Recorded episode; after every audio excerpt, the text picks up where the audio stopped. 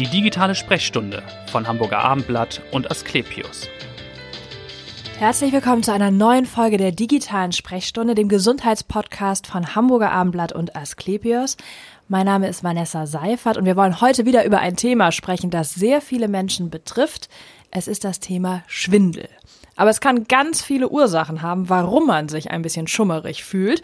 Und über diese Ursachen und darüber, wie man Schwindel gut therapiert, wollen wir heute sprechen in der digitalen Sprechstunde. Und ich habe eine Expertin zu Gast, Dr. Silja Strauß ist da. Sie leitet die Tagesklinik Schwindel an der Asklepios Klinik St. Georg. Herzlich willkommen, Frau Dr. Strauß. Vielen Dank.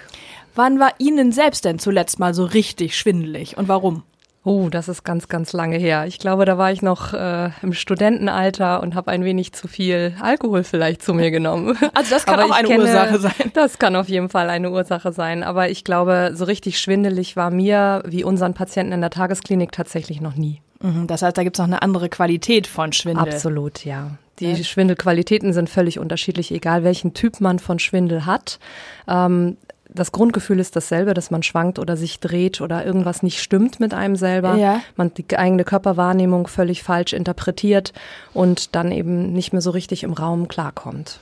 Das heißt, die Qualität ist unterschiedlich, sagen Sie. Hängt ja. das dann von der Dauer ab? Ist das nur ein kurzer Moment? Dann ist das vielleicht nicht so schlimm oder hält das länger an? Dann muss ich in die Tagesklinik? Oder wann sagt man, oh, jetzt ist es doch Zeit, damit mal zum Arzt zu gehen? Also generalisieren kann man das sicherlich so nicht. Ähm, es gibt ganz unterschiedliche Ursachen. Da muss man erstmal schauen, was den Schwindel überhaupt auslöst, welche Krankheit dahinter steckt, weil Schwindel an sich ist ja eigentlich nur ein Symptom mhm. und nicht eine Diagnose. Mhm. Und wir müssen erstmal prüfen, was der Patient überhaupt hat und schauen dann in erster Linie, aus welchem Fachgebiet wir da schlau werden können, ob es zum Beispiel eben der HNO-Bereich ist, also dass das Innenohr zum Beispiel selber betroffen ist, dass da das Gleichgewichtsorgan einen Schaden hat ähm, oder ob es eine neurologische Erkrankung ist, vielleicht, dass das zentrale Nervensystem in irgendeiner Form einen Schaden hat, der das auslöst, dieses Schwindelgefühl, oder vielleicht auch, dass eine muskuloskeletale Erkrankung dahinter steckt, dass das Muskelsystem nicht mehr so richtig funktioniert und die Wahrnehmung nicht stimmt, oder auch ähm, internistische Grunderkrankungen, zum Beispiel Diabetes mellitus, der macht gerne auch mal so eine Polyneuropathie, das ist eine ja, Gefühlsstörung im Grunde kann man das vielleicht beschreiben, ja. vor allem der Fußsohlen. Und dann fühlen die Patienten den Boden nicht mehr richtig und okay. dann schwanken die natürlich auch, was aber vielleicht nicht der klassische Schwindel ist, den man mhm. dann hat. Aber Sie haben schon gesagt, es ist ein sehr häufiges Symptom. Es ist, Absolut. glaube ich, die zweithäufigste Ursache in Deutschland, genau. dass Patienten den Hausarzt aufsuchen. Also nach Rückenschmerzen kommt eigentlich gleich schon Schwindel. Kann man denn sagen, wie viele Menschen betroffen sind? Und sind es eher Frauen als Männer? Gibt es eine bestimmte Altersgruppe, die besonders davon betroffen ist? Wir können jetzt nicht generell sagen, dass es immer ganz junge oder immer ganz alte Leute sind. Es, der Durchschnitt ist im Grunde ein wenig älter. Ich würde sagen 50, 60 plus ist dann mhm. schon der Durchschnitt der Patienten, die mit Schwindel zu uns kommen. Es gibt aber durchaus auch sehr viel jüngere Patienten, die vielleicht akutere Geschehen haben, äh, die den Schwindel bei ihnen auslösen. Wir haben im Bereich der tagesklinischen Behandlung, die wir jetzt gestartet haben, seit Februar diesen Jahres mehr Frauen aktuell noch, die wir therapieren. Aber mhm. ich würde sagen, wir haben erreichen langsam, aber sicher auch ein Gleichgewicht. Okay. Also es werden auch Zum Thema Schwindel ist Gleichgewicht ja eine ganz schöne, ja, schöne genau, Metapher stimmt. an der Stelle. Ja, stimmt. Wieso sind es eigentlich mehr Frauen, kann man das sagen? Hm, vielleicht liegt das auch daran, dass, ähm, dass die Frauen sich auch so ein bisschen mehr in Richtung Literatur äh, und Presse äh, belesen in Fachzeitschriften. Ach so ein bisschen sensibilisierter vielleicht, vielleicht sensibilisiert für den eigenen Körper ja, oder, genau. oder früher merken, ja. da gibt es Anzeichen genau. und ich, ich gehe vielleicht mal zum vielleicht Arzt. Vielleicht auch eher ähm, sich Hilfe holen im ersten Moment. Sie haben ja schon einige Ursachen genannt. Was ist denn so die häufigste Ursache, mit der Sie zu tun haben, wenn die Patienten zu Ihnen kommen in die Tagesklinik? Bei uns in der Hals-Nasen-Ohrenheilkunde sind die zwei häufigsten, kann man eigentlich sagen, Themen da einmal der Lagerungsschwindel. Man nennt auch benigner paroxysmaler Lagerungsschwindel. Das ist eine Krankheit, wo so kleine, ich nenne es einfach mal Kristalle im Innenohr, im Gleichgewichtsorgan abgelagert sind, mhm. die dann, wenn wir uns bewegen, ein falsches Signal, eine falsche Information an die Nerven geben, wo wir uns gerade im Raum befinden. Und dann immer, wenn wir eine Bewegung machen, zum Beispiel Kopfdrehung nach rechts, tritt in dem Moment ein akuter Drehschwindel auf, eventuell okay. mit Übelkeit, mit Erbrechen. Ja. Und den Patienten geht es dann in dem Moment wirklich richtig schlecht. Aber eben auch nur für den Moment, wo sie sich bewegt haben. Mhm. Und wenn sie sich wieder beruhigen, wenn sie ruhig liegen, ist es weg. Und woher kommen diese Kristalle? Wie lagern die sich ab im Ohr? Die lagern sich eigentlich gar nicht ab, sondern die sind immer da. Ach es so. gibt eine Matrix im Bereich des Gleichgewichtsorgans, wo die so eine, man kann sagen, eingeflochten sind und verschiedenste Ursachen können dazu führen, dass sich diese kleinen Steine daraus lösen. Mhm. Zum Beispiel ein Unfall mit einem Schlag äh, auf den Kopf, wo äh, es dann eben dazu kommt, dass da was locker wird, sage ich einfach mal. Aber auch verschiedene hormonelle äh, Gründe können da ursächlich sein, dass sich die Hormonlage in der Menopause zum Beispiel ändert. Genau. Ähm, Elektrolytveränderungen, Grunderkrankungen, auch Vorschädigungen des Gleichgewichtsorgans, wenn da eine andere Art Erkrankung mal stattgefunden hat, die kann das prädestinieren dafür, dass man das mhm. entwickelt. Es gibt da ganz, ganz viele Ursachen für. Okay, also das, das ist sozusagen eine Hauptursache für Schwindel, wenn man genau. da mal schaut. Und was gibt es sonst noch? Es gibt zum Beispiel auch einen Ausfall eines Gleichgewichtsorgans, der auch verschiedenste Ursachen haben kann, zum Beispiel eben durch Blutungsstörungen, die da eine Rolle spielen können ähm, wobei dann eben eine Seite vielleicht gar nicht mehr funktioniert von unseren beiden Innenohren und äh, man kann sich vorstellen, wenn eine Seite akut ausfällt, das macht natürlich totalen Drehschwindel in dem mhm. Moment, weil man gar nicht mehr kompensieren kann und nicht mehr beidseits fühlt. Und ähm, das kann sich sehr schnell kompensieren. Es kann aber eben auch sein, dass das relativ lange dauert, bis das wieder weggeht. Und das ist dann im Grunde so eine Kombination auch aus HNO und Neurologie, ne, mhm. weil eben nerventechnisch natürlich was nicht stimmt. Der ja. Gleichgewichtsnerv funktioniert nicht mehr so, wie er soll. Und das Gleichgewichtsorgan ist eben ausgefallen.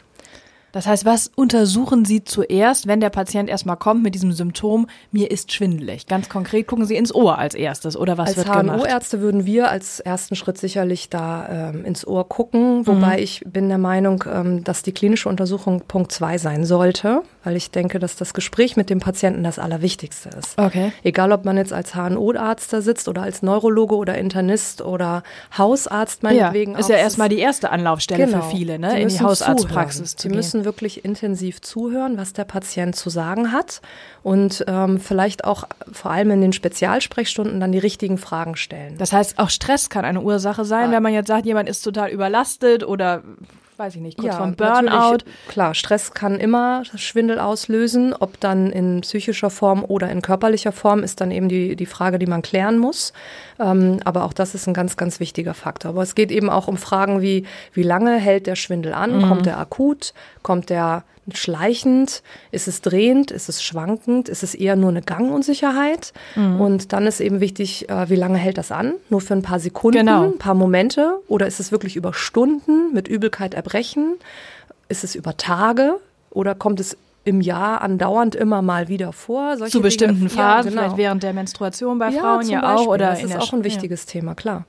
Und dann ist es eben auch wichtig, die Qualität zu erfragen. Ne? Wie stark ist das Einschränken? Wie fühlt es sich an? Und äh, entstehen Begleitsymptome, zum Beispiel eben Sehveränderungen oder mhm. Kopfschmerzen oder Nackenbeschwerden oder Kribbeln im Gesichtsbereich oder Ausfälle von Gefühl in irgendeinem Hautbereich im Kopf zum Beispiel. Das und kann ich als Patient unterscheiden zwischen diesem drehenden Schwindel und dem schwankenden Schwindel? Oder kann ich einfach sagen, mir, mir ist einfach schummerig? Ich weiß gar nicht genau, was es Wenn ist. Wenn Ihnen einfach nur schummerig ist, haben Sie definitiv keinen Drehschwindel. Achso, das ist so ein Ausschlussverfahren. also, okay. wenn man einen Drehschwindel hat, den spürt man. Das okay. fühlt sich an wie auf dem Karussell, als wenn ja. man da sitzt auf so einem Pferdchen, wie früher als Kind und das Ding Und kann los, nicht absteigen. Und man kann nicht absteigen. Okay, ne? das also ist das ist Drehschwindel. Gutes Bild, ja. Und Schwankschwindel ist wirklich wie, wenn wir jetzt ähm, auf dem Jahrmarkt sind, in so einem Schiffschaukel sitzen und es geht immer von rechts nach links, solche Sachen. Das ist eher so schwankend, ne? Dass der Boden sich vielleicht gefühlt bewegt, immer nach rechts und links.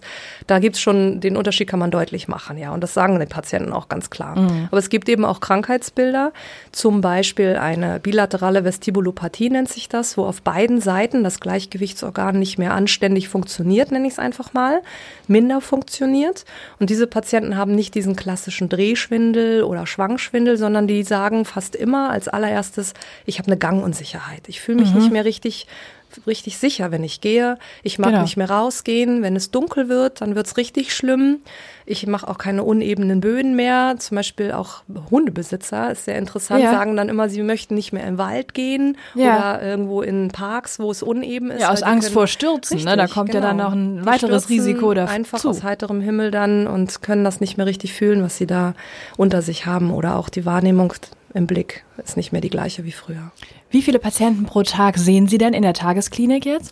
In der Tagesklinik äh, ist es ja ein bisschen anders als in der Sprechstunde. Im tagesklinischen Bereich therapieren wir ja und mhm. diagnostizieren nicht. Und wir haben in der Tagesklinik zehn Patienten aktuell noch, die wir pro Woche behandeln. Ja. Wir hoffen, dass wir das bald ein bisschen erhöhen können. Mhm. Im Moment sind es aber noch zehn. Das heißt, die kommen morgens, ja. werden therapiert im Laufe des Tages genau. und gehen wieder nach Hause, ne, um das Konzept mal zu circa erklären. Circa 8, 9 Uhr morgens, je nachdem, wann ihr eigener Therapieplan losgeht.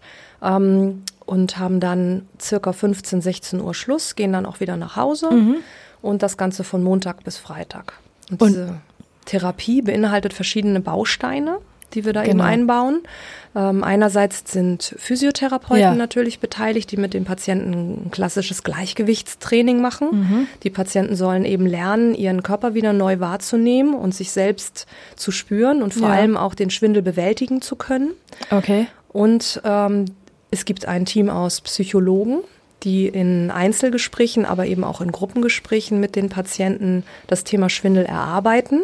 Mhm. Weil es bei den meisten Patienten, muss man einfach sagen, egal ob sie jetzt tatsächlich einen physischen Schwindel haben oder einen psychologischen begründbaren Schwindel, so ist, dass eine psychische Komponente da ist. Also wenn man lange Schwindel hat, leidet man darunter. Ja. Man entwickelt vielleicht Depressionen, man zieht sich zurück, es kommt zur Vereinsamung, ja. das soziale Umfeld ändert sich komplett. Für einige Patienten so drastisch, dass sie schon im ersten Moment, wenn sie bei uns sind, das als erstes Thema sogar ansprechen. Ich fühle mich allein. Okay, ja. Und ähm, je länger der Schwindel geht, desto stärker wird das. Und das muss man mittherapieren. Deswegen haben wir die auch im Team. Ja. Und dann ist immer ein äh, Arzt noch ähm, dabei, der die Patienten mitbetreut in dieser Woche, klar äh, Fragen klärt, die sich vielleicht da aufstellen und vielleicht auch die Therapiepläne sich nochmal anschaut, ob das das Richtige ist, ob was fehlt, ob was neu muss, sich mhm. die Therapien auch äh, extern nochmal anguckt. Was haben die Internisten für Medikamente verordnet, für Grunderkrankungen?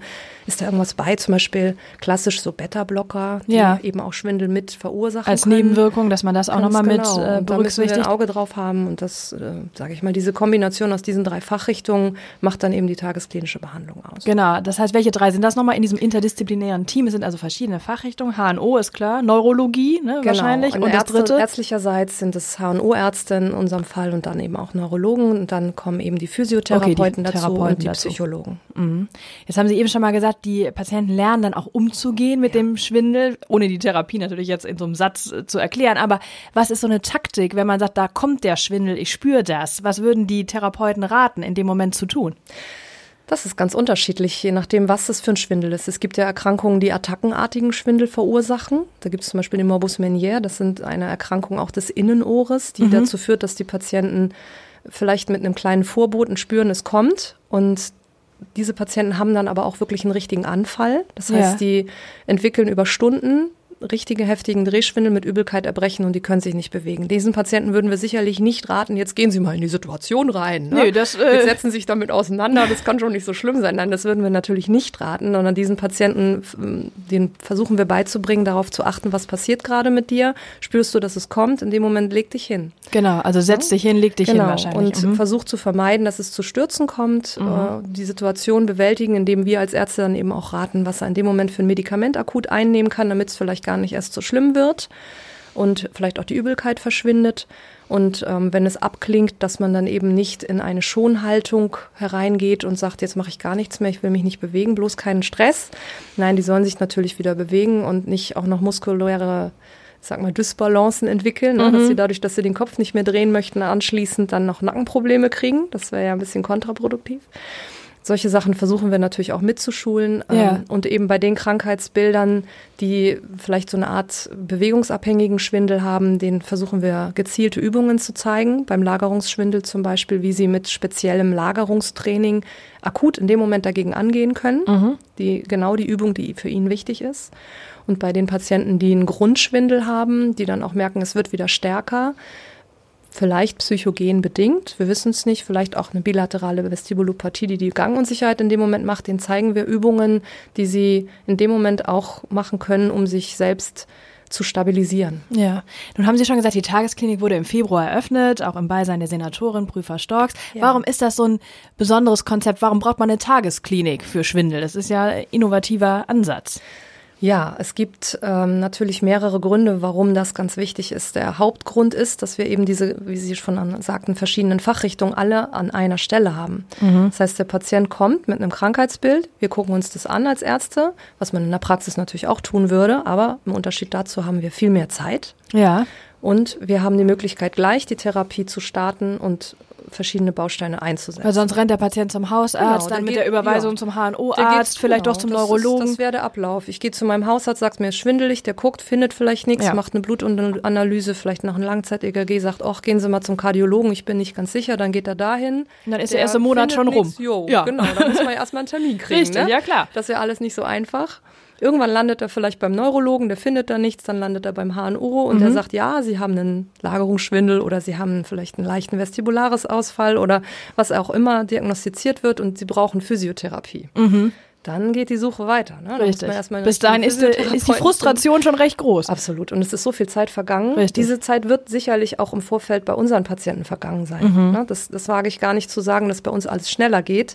Aber wir haben halt die Chance, wenn so ein Patient kommt aus einer speziellen Sprechstunde eines anderen Arztes, wir sehen den bei uns in einer Voruntersuchung und wir können sagen, so komm, vielleicht höchstens ein, zwei, drei Monate, dann können wir eine Woche intensiv mit dir trainieren. Vielleicht reicht das schon aus, mhm. dass er zu Hause weiß, wie er in Zukunft klarkommt und nicht mehr diese Angst hat, wo kann ich dann als nächstes hin? Welcher da passt Arzt die nächste Frage mich? ganz gut. Haben Sie so eine Erfolgsgeschichte im Kopf von einem Patienten oder einer Patientin, wo Sie sagen, der oder die hat eine ziemliche Odyssee schon hinter sich und ist vielleicht von Pontius zu Pilatus gerannt und war dann ganz glücklich, dass wir sozusagen unter einem Dach da kompakt eine Therapie anbieten konnten. Da gibt es ganz, ganz viele Erfolgsgeschichten, wo ich also am Anfang äh, gar nicht damit gerechnet hatte, dass wir so viel akuten Erfolg haben würden. Mhm. Ne? Das, weil man ja auch denkt, dass gerade Patienten, wo man akut was tun kann, dass die vielleicht schon draußen irgendwo eine Therapie erhalten haben oder eine Diagnose. Aber wir haben zum Beispiel auch bei uns relativ viele Patienten mit einem akuten Lagerungsschwindel, der vielleicht akut war, jetzt ist er chronisch geworden, weil er es nicht wegbekommen hat durch die Übung. Ja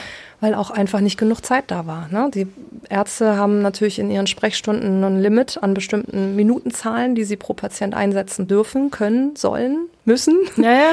Und ähm, die sagen dann, die Patienten üben sie zu Hause, geben Zettel mit, erklären das, aber so ein, sag ich mal, 85-jähriger Patient ist vielleicht mobil auch nicht ganz so fit. Mhm.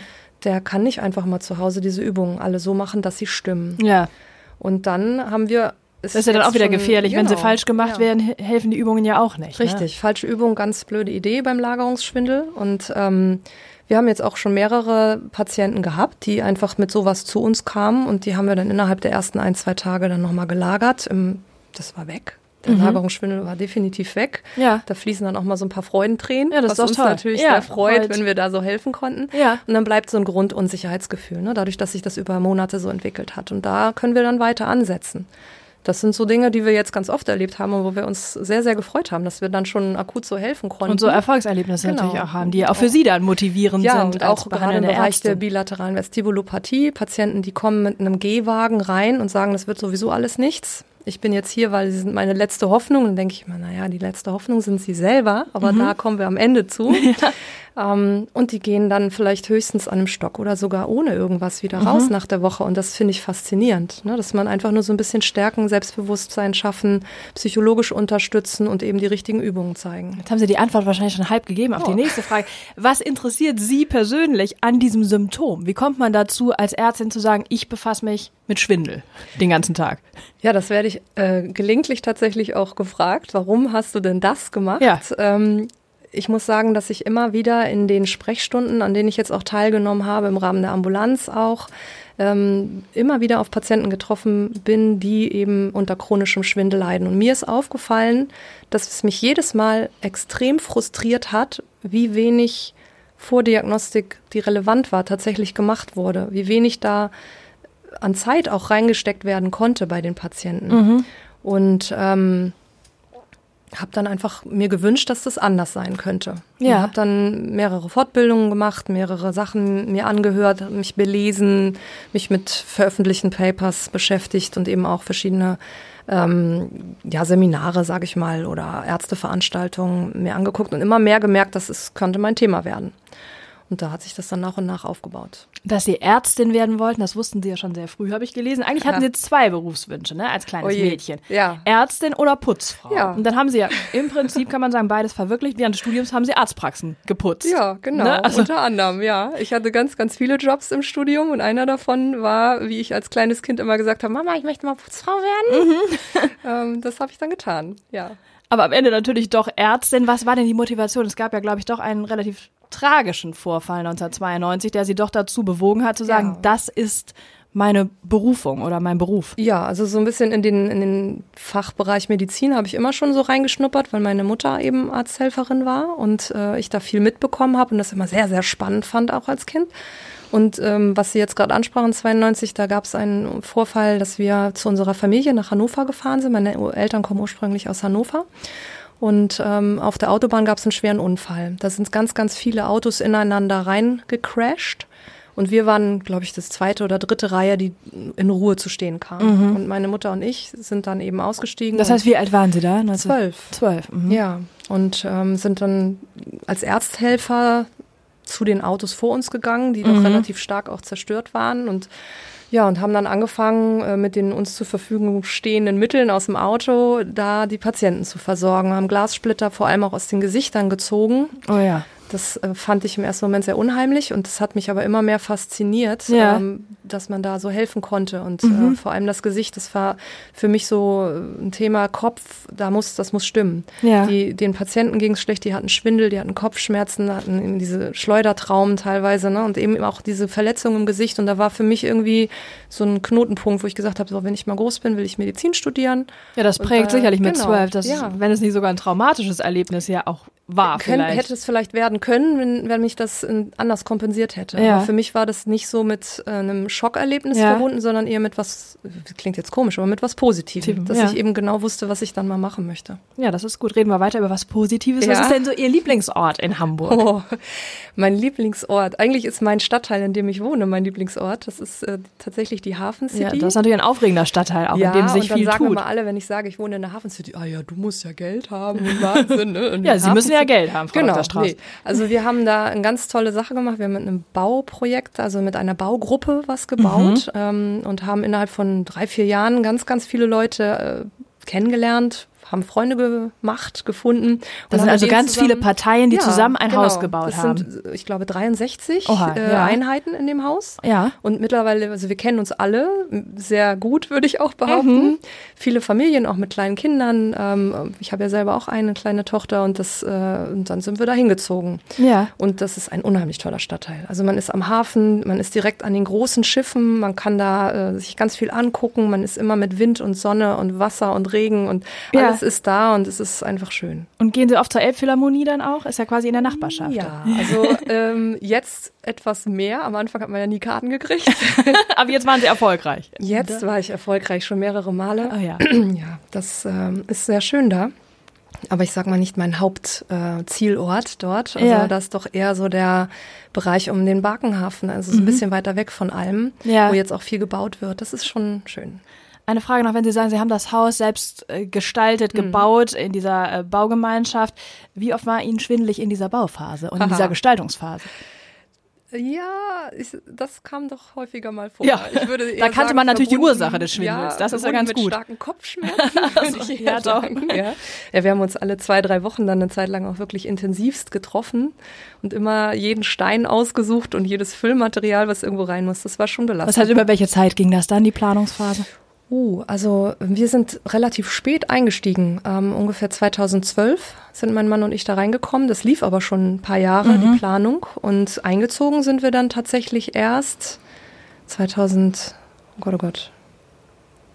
Wie war der? War meine Tochter drei Jahre alt. Die ist 13 geboren, also 16. Ja, okay, also hat sich ja noch über drei Jahre, drei, vier Jahre dann doch äh, Mhm. Ja. gezogen, diese Bauphase. Aber ist ja alles gut geworden. Sie genießen jetzt die Hafen City Absolut. und Ihren Beruf in der Den auch. Tagesklinik Schwindel. Ja, also es macht ganz viel Spaß. alles richtig. Es hat mir auch Spaß gemacht, dass Sie da waren. Vielen Dank und gerne. äh, hören Sie gern wieder rein zur nächsten Folge der digitalen Sprechstunde. Bis dahin, tschüss.